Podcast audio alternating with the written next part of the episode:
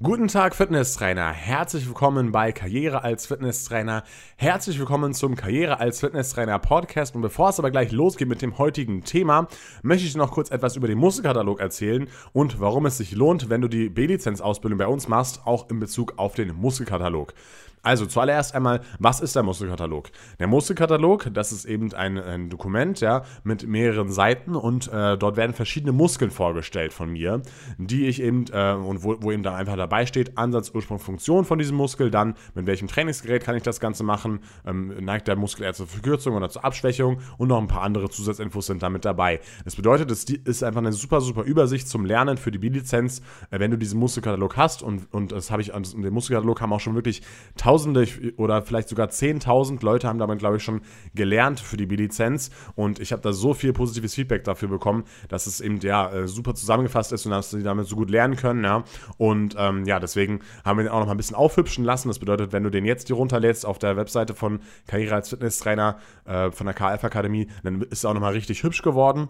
Und ähm, ein richtiger Vorteil davon, wenn du die B-Lizenz-Ausbildung bei uns machst, in Bezug auf den Muskelkatalog, ist, dass in diesem Muskelkatalog genau markiert ist, okay, okay, welche Muskeln sind wirklich prüfungsrelevant für die praktische Prüfung, ja, und auch bei welchen Muskeln sind welche Ansätze, Ursprünge und Funktionen relevant. Weil es gibt zum Beispiel Muskeln, die haben irgendwie äh, so zwei Hauptfunktionen, sage ich mal so, und äh, so noch weitere Nebenfunktionen, oder da wirken die halt auch noch mit. Aber das ist meiner Meinung nach jetzt nicht so essentiell, dass man eben genau jede Bewegung äh, auswendig kennt bei jedem Muskel, weil sonst wird es einfach zu viel. Ich muss ja nicht von jedem Muskel fünf Funktionen kennen, ja. Und deswegen habe ich dort eben genau markiert, okay, diese ersten beiden Hauptfunktionen sind die prüfungsrelevanten Funktionen. Die musst du können für die praktische Prüfung und die restlichen Funktionen sind dann eben nicht markiert und die musst du dann sozusagen nicht können. Das bedeutet, eine klare Prüfungskommunikation ist uns besonders wichtig bei der KF Akademie und ähm, das gilt auch eben für andere Bereiche. Wir schließen auch vor der, vor, der, vor der Prüfung eben nur noch Bereiche aus, die du eben nicht lernen musst, die vielleicht nicht unbedingt relevant sind für die Prüfung dann. Ja? Und ja, das ist einfach ein Riesenvorteil für dich, weil dann kannst du mit dem Muskelkatalog super lernen und weißt eben auch gleich ganz genau, okay, welche Sachen musst du auswendig können welche Sachen musst du eben nicht auswendig können. Und den Musterkatalog kannst du dir runterladen auf unserer Webseite unter kaf-akademie.de. Dort findest du oben im Menü gleich den Punkt Muskelkatalog. Dort kannst du dir den kostenlos runterladen. Und ähm, ja, wenn du natürlich deine Ausbildung auch bei uns machen möchtest, das würde mich natürlich auch sehr freuen. Ähm, und ja, dann würde ich sagen, wir starten jetzt direkt mal mit dem heutigen Thema. Und zwar geht es, wie gesagt, um das Thema Körperfettmessung. Und dort werde ich in fünf Arten der Körperfettmessung besprechen. Und bei manchen Akademien ist das eben B-Lizenz-Prüfungsstoff. Aber auch wenn du bei einer Akademie bist, wo das eben nicht der Fall ist, ist das Thema natürlich trotzdem sehr interessant und sehr wichtig. Denn der Körperfettanteil spielt gerade im Fitnesssport eine bedeutende Rolle. Ich gebe dir kurz einen Überblick, was heute so auf dich zukommt. Zuallererst schauen wir uns erstmal an, wieso der Körperfettanteil überhaupt interessant ist. Danach stelle ich dir eben diese fünf Arten der Körperfettmessung vor, sage dir die Vorteile und die Nachteile und am Ende gebe ich dir noch ein kurzes Fazit oder eine Empfehlung für dich bzw. für das Studio, in dem du arbeitest oder auch trainierst, welche Körperfettmessung hier die sinnvollste ist, auch was Preis-Leistungs-Verhältnis eben betrifft. Grundsätzlich ist ein normaler Körperfettanteil natürlich sehr wichtig für die Gesundheit. Wenn wir eben einen hohen Körperfettanteil haben, dann ist es der Fall, dass wir ein erhöhtes Risiko haben für einige Erkrankungen, vor allem für Erkrankungen des Herz-Kreislauf-Systems und so weiter und so fort. Aber ich möchte jetzt nicht nochmal komplett genau darauf eingehen, was schlimm ist an Übergewicht. Das sollte eigentlich jedem bewusst sein, beziehungsweise das ist dann nochmal ein komplett anderes Thema.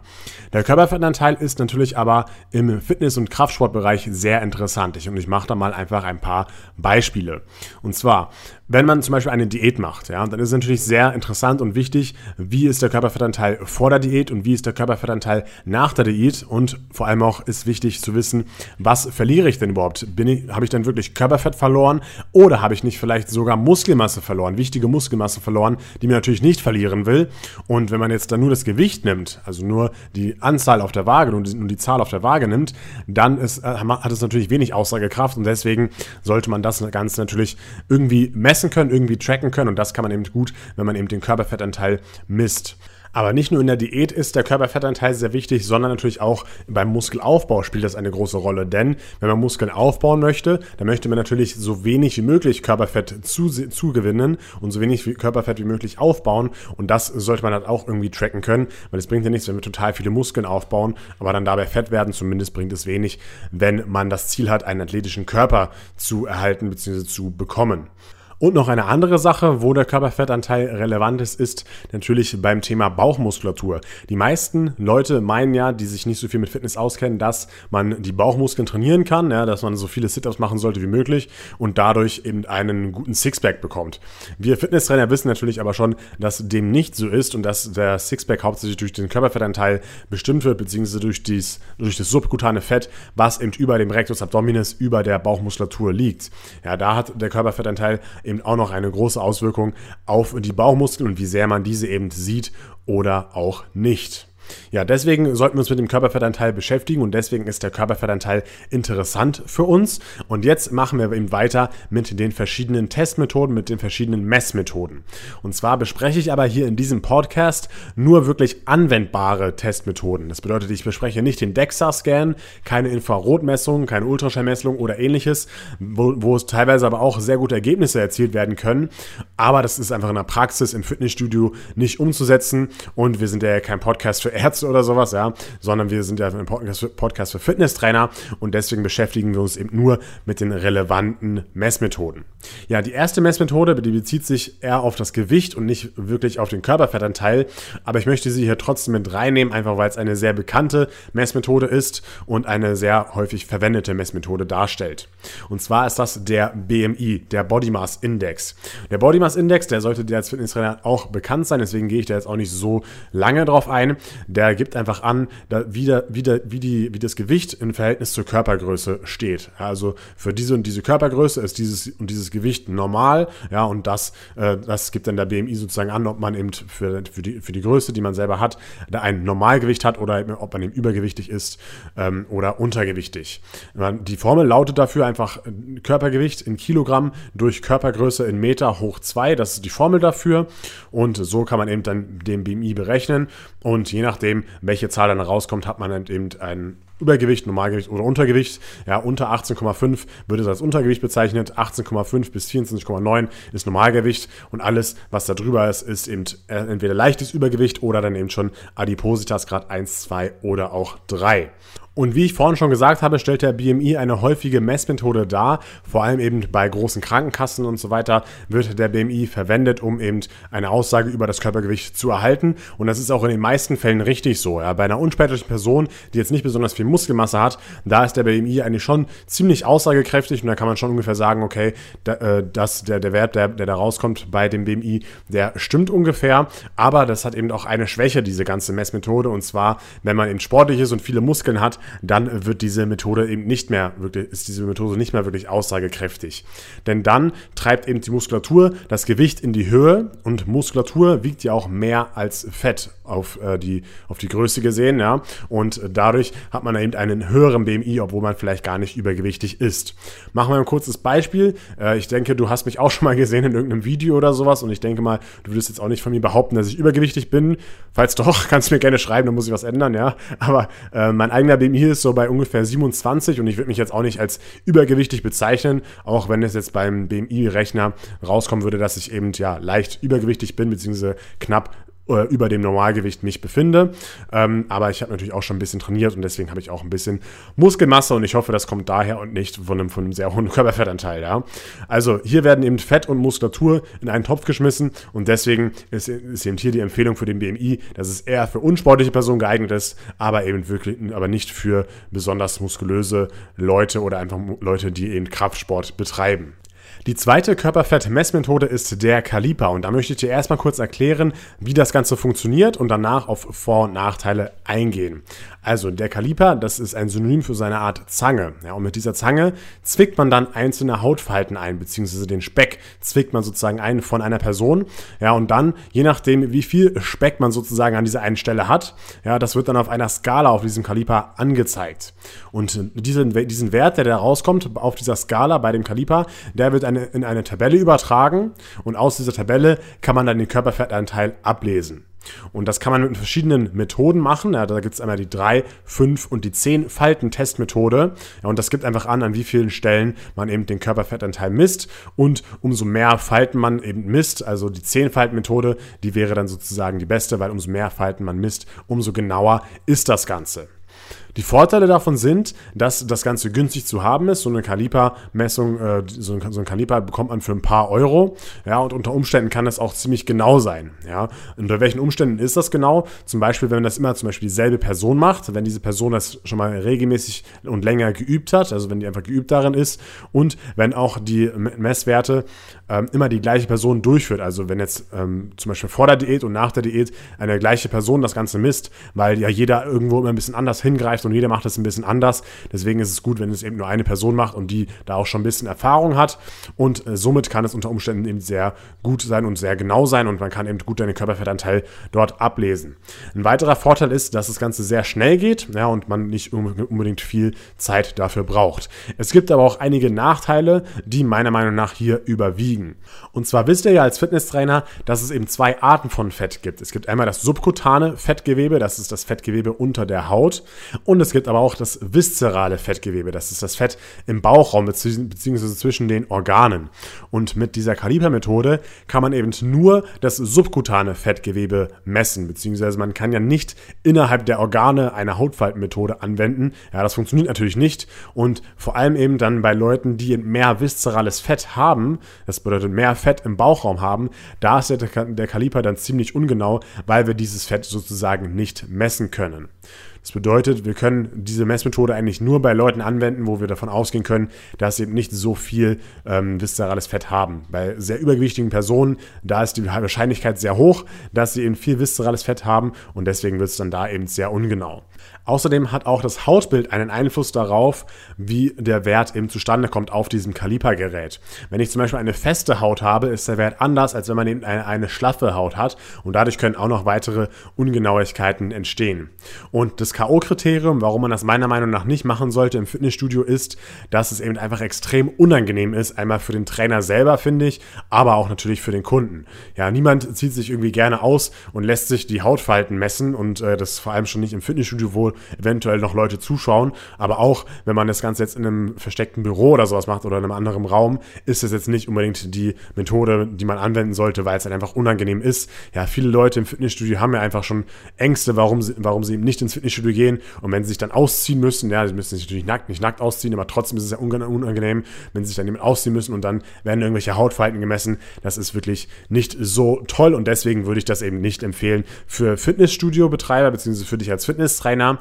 Aber was man natürlich machen könnte, ist, wenn du das Ganze selber bei dir messen würd, wollen würdest oder wenn du mit einem Fitnesstrainer Kollegen das Ganze messen willst, um einfach euren Körperfettanteil zu bestimmen, zum Beispiel vor der Diät oder nach der Diät, ja, dann könnt ihr das natürlich gerne machen und dann kann man äh, nach ein bisschen Übung auch gute Werte mit diesem Kaliper sozusagen rausbekommen.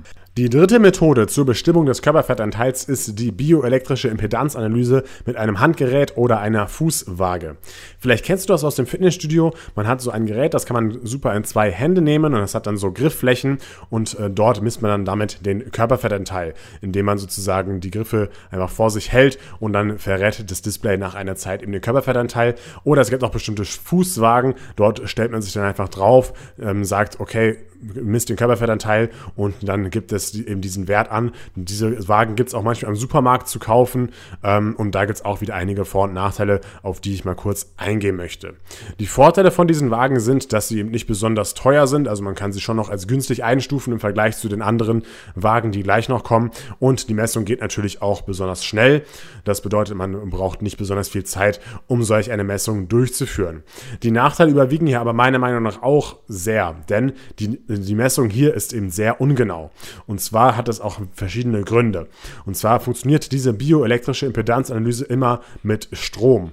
Und zwar wird einfach ein elektrisches Signal von dieser Grifffläche in die Hand gesendet und man schaut halt sozusagen, wann es auf der anderen Seite wieder ankommt. Und dadurch, dass sich aber Strom über den kürzesten Weg sucht, geht dieses elektrische Signal eben nur durch den Arm über den Schultergürtel und dann in den anderen Arm wieder zurück zur anderen Grifffläche, weil sich einfach Strom über den kürzesten Weg Beleg sucht. Und somit hat man sozusagen nur den Körperfettanteil ja, im Oberkörperbereich bemessen, beziehungsweise eigentlich nur ja, im Arm und in, im Brustkorb oder im Schultergürtelbereich. Wo da genau jetzt der Strom durchgeht, kann ich jetzt natürlich auch nicht sagen, aber man merkt halt sehr schnell, dass ein Großteil des Körpers eben nicht gemessen werden kann.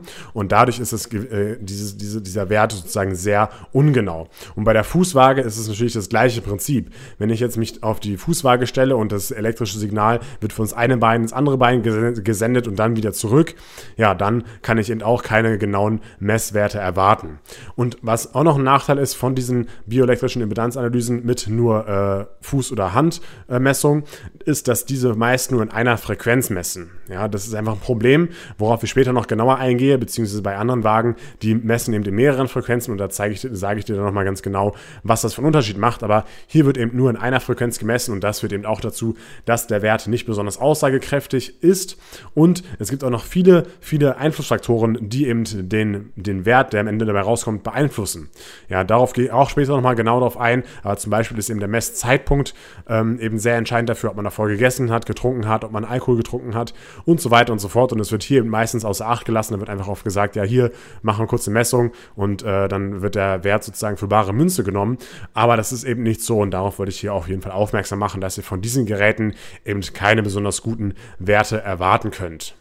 Die vierte Methode zur Körperfettmessung ist die bioelektrische Impedanzanalyse mit einer professionellen Waage. Kurz gesagt wieder eine BIA mit professioneller Waage. Und zwar gibt es dort verschiedene Hersteller, die eben genau solche Wagen anbieten und die Wagen sind eben auch genau dafür gemacht, um den Körperfettanteil richtig exakt zu bestimmen und diese Wagen können auch noch ein paar andere Werte messen. Bekannte Hersteller sind zum Beispiel Tanita oder auch Inbody, die stellen diese Wagen her und in dem Studio, in dem ich arbeite, dort haben eben auch solch eine Tanita-Waage und ich habe da schon durchaus positive Erfahrungen mit dieser Waage gemacht. Und zwar gibt es einige Unterschiede zwischen der bioelektrischen Impedanzanalyse mit dieser professionellen Waage oder mit diesen billigeren Wagen sozusagen, die ich im Punkt 3 vorgestellt habe. Und diese, diese zwei Unterschiede möchte ich dir mal kurz vorstellen.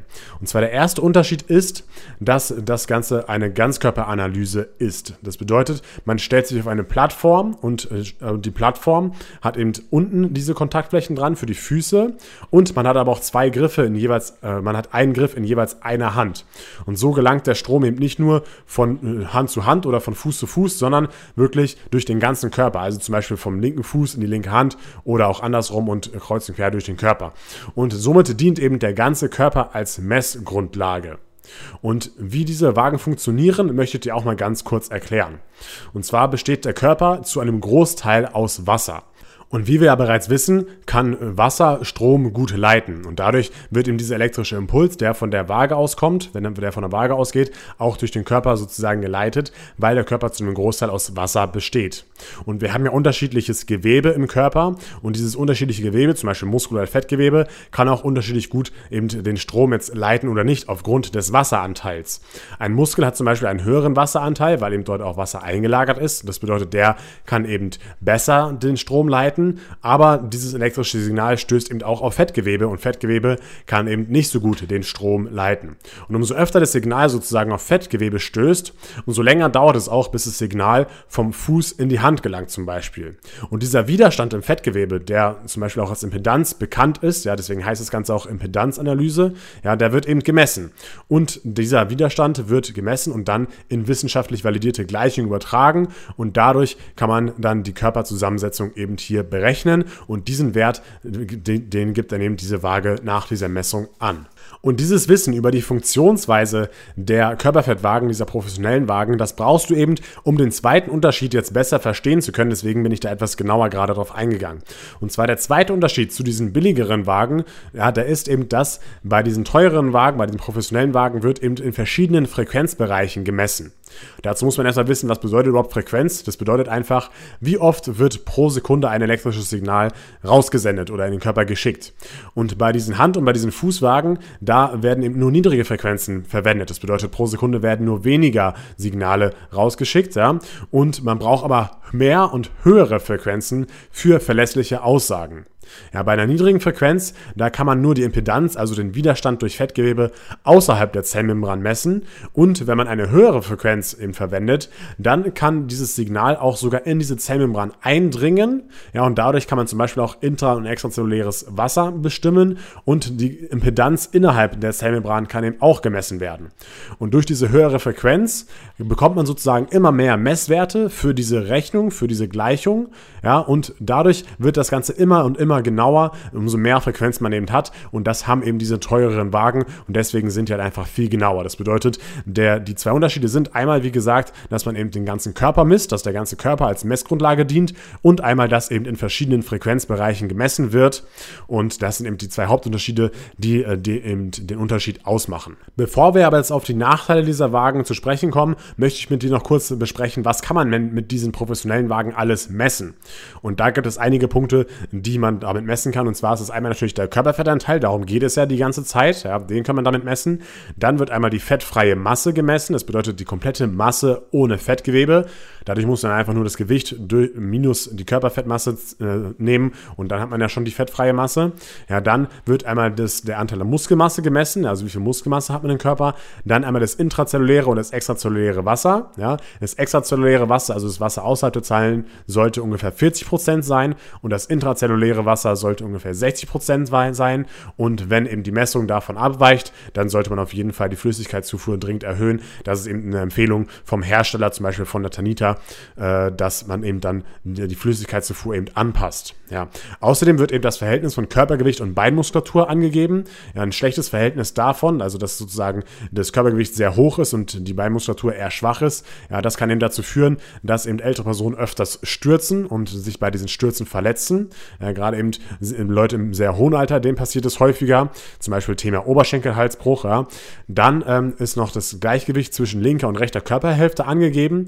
So kann man zum Beispiel nach einer Messung, nach so einer, nach so einer Tanita- oder Inbody-Messung im Training ein Ungleichgewicht ausgleichen und eben dort daran ein bisschen arbeiten. Und man kann auch die Knochenmasse bestimmen. Und das ist eben auch interessant, um Osteoporose vorzubeugen. Ja, man, und wir wissen ja alle, durch Krafttraining kann man die Knochenmasse wieder ein bisschen aufbauen. Und wenn ihr zum Beispiel jemanden habt, bei dem ihr dann feststellt, oh ja, hier ist die Knochenmasse nicht im Optimalbereich, dann sollte man mit dem auf jeden Fall ein Krafttraining durchführen, wenn man das nicht eh schon mit demjenigen oder der, diejenigen macht. Ja, dann kann man den Grundumsatz noch bestimmen. Ja, auch natürlich eine interessante Sache. Man kann es natürlich auch sehr einfach berechnen ähm, mit einer Formel, aber die Formel ist nicht so genau wie das Gerät hier. Und was hier auch noch sehr besonders ist, ist zum Beispiel bei der Tanita-Waage kann man auch das Viszeralfett messen. Das bedeutet, das Viszeralfett, dieses Fett im Bauchraum, was ich vorhin angesprochen habe, das gefährliche Fett in Anführungszeichen, ja, das kann man damit auch, auch messen und hier kann man das auch sozusagen dann gut argumentieren mit Leuten zum Beispiel, die noch keine Mitgliedschaft bei euch gemacht haben und wenn die einen, einen hohen Wert an Viszeralfett aufweisen, dann kann man zu denen auch sagen, hey, du solltest jetzt mal schleunigst was machen, denn schau mal hier bei dem äh, gefährlichen Fett und da bist du nicht mehr im Normalbereich, da hast du eben viel zu viel und das führt eben oft zu Krankheiten. Das Risiko für einen Herzinfarkt oder einen Schlaganfall wird eben viel, viel, viel größer. Arteriosklerose-Risiko vergrößert sich, ja. All diese ganzen negativen Auswirkungen auf die Gesundheit äh, geschehen hier, wenn du eben zu viel Viszeralfett hast. Und deswegen solltest du eben schleunigst was tun und solltest auf jeden Fall hier äh, langfristig Sport nach und langfristig bewegen und fit bleiben. Ja, also dafür ist das auch eben sehr gut. Das kann man auch gut im Verkauf nutzen um eben ähm, ja, den Kunden klarzumachen, dass eben Fitness- und Gesundheitstraining wichtig ist und dass sie was verändern sollen und was verändern müssen auch. Ja. So, und ja, das waren die ganzen Sachen, die man mit dieser Körperfettwaage messen kann. Und jetzt gibt es noch einen Nachteil, beziehungsweise zwei Nachteile bei dieser Messung. Und zwar der erste Nachteil ist, es ist eben sehr teuer im Vergleich zu anderen Messmethoden. Solch eine Waage kostet eben mehrere tausend Euro und ist eben auch meistens nur in Fitnessstudios vorhanden, beziehungsweise Privatpersonen haben meistens nicht nicht solche Wagen. Aber in Fitnessstudios kann man die durchaus häufiger vorfinden. Und ein anderer Nachteil ist noch, dass eben bestimmte Bedingungen erfüllt sein müssen, damit eben der Messwert eben so genau wie möglich ist. Und zwar muss man da auf zehn Sachen Acht geben und die möchte ich einfach mal nur hier stichpunktartig dir ähm, mitteilen, damit du ungefähr weißt, auf was man achten muss, damit der Wert eben so genau wie möglich ist. Also erstens sollte man zwölf Stunden vor der Messung kein Alkohol getrunken haben. Außerdem sollte man vor der Messung zwölf Stunden keinen Sport gemacht haben, beziehungsweise keiner anstrengenden sportlichen Tätigkeit nachgegangen sein. Das heißt, wenn ihr so eine Messung macht, dann immer bitte vor dem Training. Dann sollten keine übermäßigen Nahrungsmittel und Getränkaufnahmen am Tag vor der Messung stattgefunden haben. Ja, das heißt, wenn man sich davor den Abend den Bauch vollgeschlagen hat, dann sollte man das Ganze nicht machen. Dann äh, keine Nahrungsmittel und Getränkeaufnahme drei Stunden vor der Messung. Eine Blasenentleerung vor der Messung, also man sollte vor der Messung nochmal gut pinkeln gehen. Ja, die Frauen äh, sollten nicht während der Menstruation messen. Dann ist eine weitere Angabe, wenn man zum Beispiel Entwässerungstabletten einnimmt oder zum Beispiel auch andere regelmäßige Medikamente einnimmt, dass man eben sich dann den Hersteller wenden soll oder ähm, und die, die sagen halt, wie man diese Messwerte dann interpretieren soll oder auf was man da beachten muss. Ja, dann sollte die Messung, die, die, die zweite Messung möglichst zur gleichen Uhrzeit wie die Erstmessung sein. Also wenn ihr zum Beispiel messen wollt, wie viel Körperfettanteil hatte ich vor der Diät, wie viel Körperfettanteil hatte ich nach der Diät, dann sollte das ungefähr zur gleichen Zeit passieren und man sollte mindestens drei Stunden den alltäglichen Tätigkeiten nachgegangen sein. Also zum Beispiel so eine Messung so am frühen äh, oder so am späten Vormittag wäre eigentlich perfekt, wenn man so, kommt natürlich auch darauf an, wann man aufsteht, aber so um 10 oder 11 oder 12, ähm, wenn man da eben die Messung macht und die ganzen anderen Regeln beachtet, dann ist diese Körperfettwaage auf jeden Fall sehr genau. Ja, man kann natürlich auch mal eine Messung machen, wenn man nicht alle diese Punkte erfüllt, dann ist sie halt nicht ganz so genau, aber trotzdem immer noch genauer als den Rest, den ich jetzt bis jetzt hier vorgestellt habe. Eine weitere Sache, auf die man achten sollte, ist, dass man eben keinen Schweiß an den Händen hat, dass man keine schwitzigen Hände hat oder dass man die Hände davor eingecremt hat. Das sollte man nicht machen, denn dann wird auch das Messergebnis verfälscht, weil dann einfach das elektrische Signal anders geleitet wird. Und jetzt zum Abschluss zu dieser vierten Körperfettmessmethode würde ich das Ganze empfehlen, ja oder nein. Und ich würde das Ganze schon empfehlen. Wir haben, wie gesagt, so eine Tanita-Waage bei uns im Studio vorhanden und ähm, die liefert eben einfach gute Ergebnisse, wenn man eben diese Regel einhält. Man hat eben äh, einen guten Vorher-Nachher-Vergleich und das ist auf jeden Fall super für die Motivation des Kunden, wenn er eben genau sieht, okay, so viel Körperfett habe ich verloren, ähm, so viel Muskeln habe ich zum Beispiel aufbauen können und wenn er einfach einen Überblick darüber hat, ähm, wie sich sein Körper einfach verändert. Wenn man zum Beispiel jetzt nur das Gewicht nimmt, dann ist es ja oft so, dass die Leute am Anfang nichts abnehmen, ähm, weil sie eben einfach Muskulatur aufbauen und weil die Muskulatur wächst. Und das ist meistens eher demotivierend. Aber wenn man dann so eine Körperfettwaage hat, dann kann man eben zeigen, okay, schon mal her, du hast hier ein bisschen Körperfett verloren und ein bisschen Muskulatur aufgebaut. Ja, und das ist dann sozusagen viel, viel besser für die Motivation. Außerdem sind wirklich sehr viele Leute daran interessiert, ähm, so eine Körperfettmessung zu machen. Als wir, seitdem wir die Waage bekommen haben, kommen da immer wieder Leute auf uns zu, die eben so eine Messung machen wollen, einfach weil es sie mal interessiert und einfach weil sie eben auch diese Vergleiche von vorher und nachher haben wollen. Und die fünfte und letzte Messmethode ist der Waist-to-Hip-Ratio, beziehungsweise der Taille-Hüfte-Quotient. Und dieser Taille-Hüfte-Quotient, der bestimmt auch nicht wieder hundertprozentig den Körperfettanteil, aber er soll trotzdem eine Aussage über den Gesundheitszustand der Person äh, wiedergeben. Und wie das Ganze funktioniert, das möchte ich dir mal ganz kurz erklären. Und zwar laut diesem Teil Hilfsquotienten gibt es eben zwei Körperformen. Es gibt eigentlich noch ein paar mehr, aber wir gehen jetzt eben nur mal auf diese beiden drauf ein. Und zwar gibt es einmal den Birnentyp und den Apfeltyp. Der Birnentyp hat eben eher breite Oberschenkel und breite Hüften. Das bedeutet viel Fett in den Hüften und in den Oberschenkeln. Und der Apfeltyp, da sagt man, dass er eben mehr Fett im Bauchraum hat. Und man geht eben davon aus, dass der dann eben auch mehr viszerales Fettgewebe hat. Also das Fett im Bauchraum an den Organen. Und da haben wir ja vorhin schon ganz kurz drüber gesprochen, dass eben dieses Fett eher nicht so vorteilhaft ist, beziehungsweise dass andere Erkrankungen bei einem hohen viszeralen Fettanteil damit einhergehen, beziehungsweise dass die Wahrscheinlichkeit an Erkrankungen zu erleiden eben hier erhöht ist. Und der Waist-to-Hip-Ratio, der soll eben angeben, zu welchem Typ man eher tendiert, beziehungsweise wie das Verhältnis generell ist. Und umso schlechter sozusagen dieses Verhältnis ist, umso ungesünder ist das Ganze auch laut dem Waist-to-Hip-Ratio. Und außerdem soll dieser Waist-to-Hip-Ratio auch eine allgemeine Aussage über die Fitness geben. Und wie wird der jetzt genau berechnet? Und zwar misst man dort den Taillenumfang zwischen der oberen Darmbeinschaufel und der untersten Rippe. Das kann man sehr gut ertasten, wenn ihr euch jetzt mal selber dorthin greift an die unterste Rippe und dann merkt ihr eigentlich auch schon gleich, wo dann die Darmbeinschaufel oben endet. Und genau da messt ihr halt einfach den Taillenumfang und den Hüftumfang, den braucht man eben auch noch dazu. Und den messt ihr halt einfach an der dicksten Stelle an der Hüfte. Und dann äh, gibt es eben dort verschiedene Tabellen zur Einordnung der Ergebnisse. Und bei mir kommt da zum Beispiel dann 0,83 raus. Das habe ich vorne selber mal gemacht. Und in der Tabelle für, für zwischen 20 und 29-Jährige kann, kann ich mich da dann selber als sehr gut einordnen. Das bedeutet, um mich steht es doch gar nicht so schlecht, wie man bei dem BMI vorhin meinte. Ja. Der Vorteil von dieser Messmethode ist, dass sie auch relativ aussagekräftig ist. Ja, nicht so aussagekräftig natürlich wie die Tanita-Waage oder die Inbody-Waage, aber auf jeden Fall aussagekräftiger als der BMI, weil der BMI ja wirklich nur die Körpergröße und das Körpergewicht ins Verhältnis Verhältnis setzt. Und hier wird eben der Teil- und Hüftumfang ins äh, Verhältnis gesetzt und das gibt dann natürlich dann andere Ergebnisse. Es gibt natürlich auch ein paar Nachteile bei dem Race-to-Hip-Ratio und zwar ist natürlich jeder Körpertyp anders. Zum Beispiel auch Marathonläufer, die eben sehr schlank sind, die haben zum Beispiel oftmals ein schlechtes Race-to-Hip-Ratio. Ja? Und ein anderer Nachteil ist zum Beispiel auch, dass das Ganze im Studio wieder etwas unangenehm ist zu messen, ja, wenn sich der Kunde dann wieder äh, halb ausziehen muss, beziehungsweise seinen Bauch zeigen muss und wir dann als Trainer den Bauchumfang messen, ist halt nicht ganz so angenehm für den Kunden. Es geht schon teilweise, ja, aber ähm, ich würde es trotzdem nicht unbedingt empfehlen fürs Fitnessstudio, sondern eher eben für zu Hause, zum Beispiel, wenn du das selber bei dir bestimmen möchtest oder wenn du es vielleicht auch, auch im Personal Training bestimmen möchtest, dann ist das, Ganze, ist das Ganze natürlich eine Möglichkeit, denn dort hast du ja meistens eine engere Bindung zu den Personen und der Personenkreis bzw. die Umgebung ist meistens auch anders. Ja, man sollte natürlich auch darauf achten, dass da jetzt nicht besonders viele Zuschauer äh, zuschauen bei dieser Messung. So, das waren die fünf Methoden zur Bestimmung des Körperfetts bzw. zur Bestimmung des Gesundheitszustandes. Und jetzt am Ende möchte ich noch ein kurzes Fazit hier mit dir teilen. Und zwar generell, wie gesagt, war es gut, dass du diese Podcast-Folge gehört hast, denn der Körperfettanteil macht auf jeden, ist auf jeden Fall wichtig und teilweise auch eben bei manchen B-Lizenz-Prüfungen wird der mit abgefragt. Deswegen bist du auf jeden Fall schon mal wieder besser vorbereitet als eben Leute, die diesen Podcast hier nicht hören.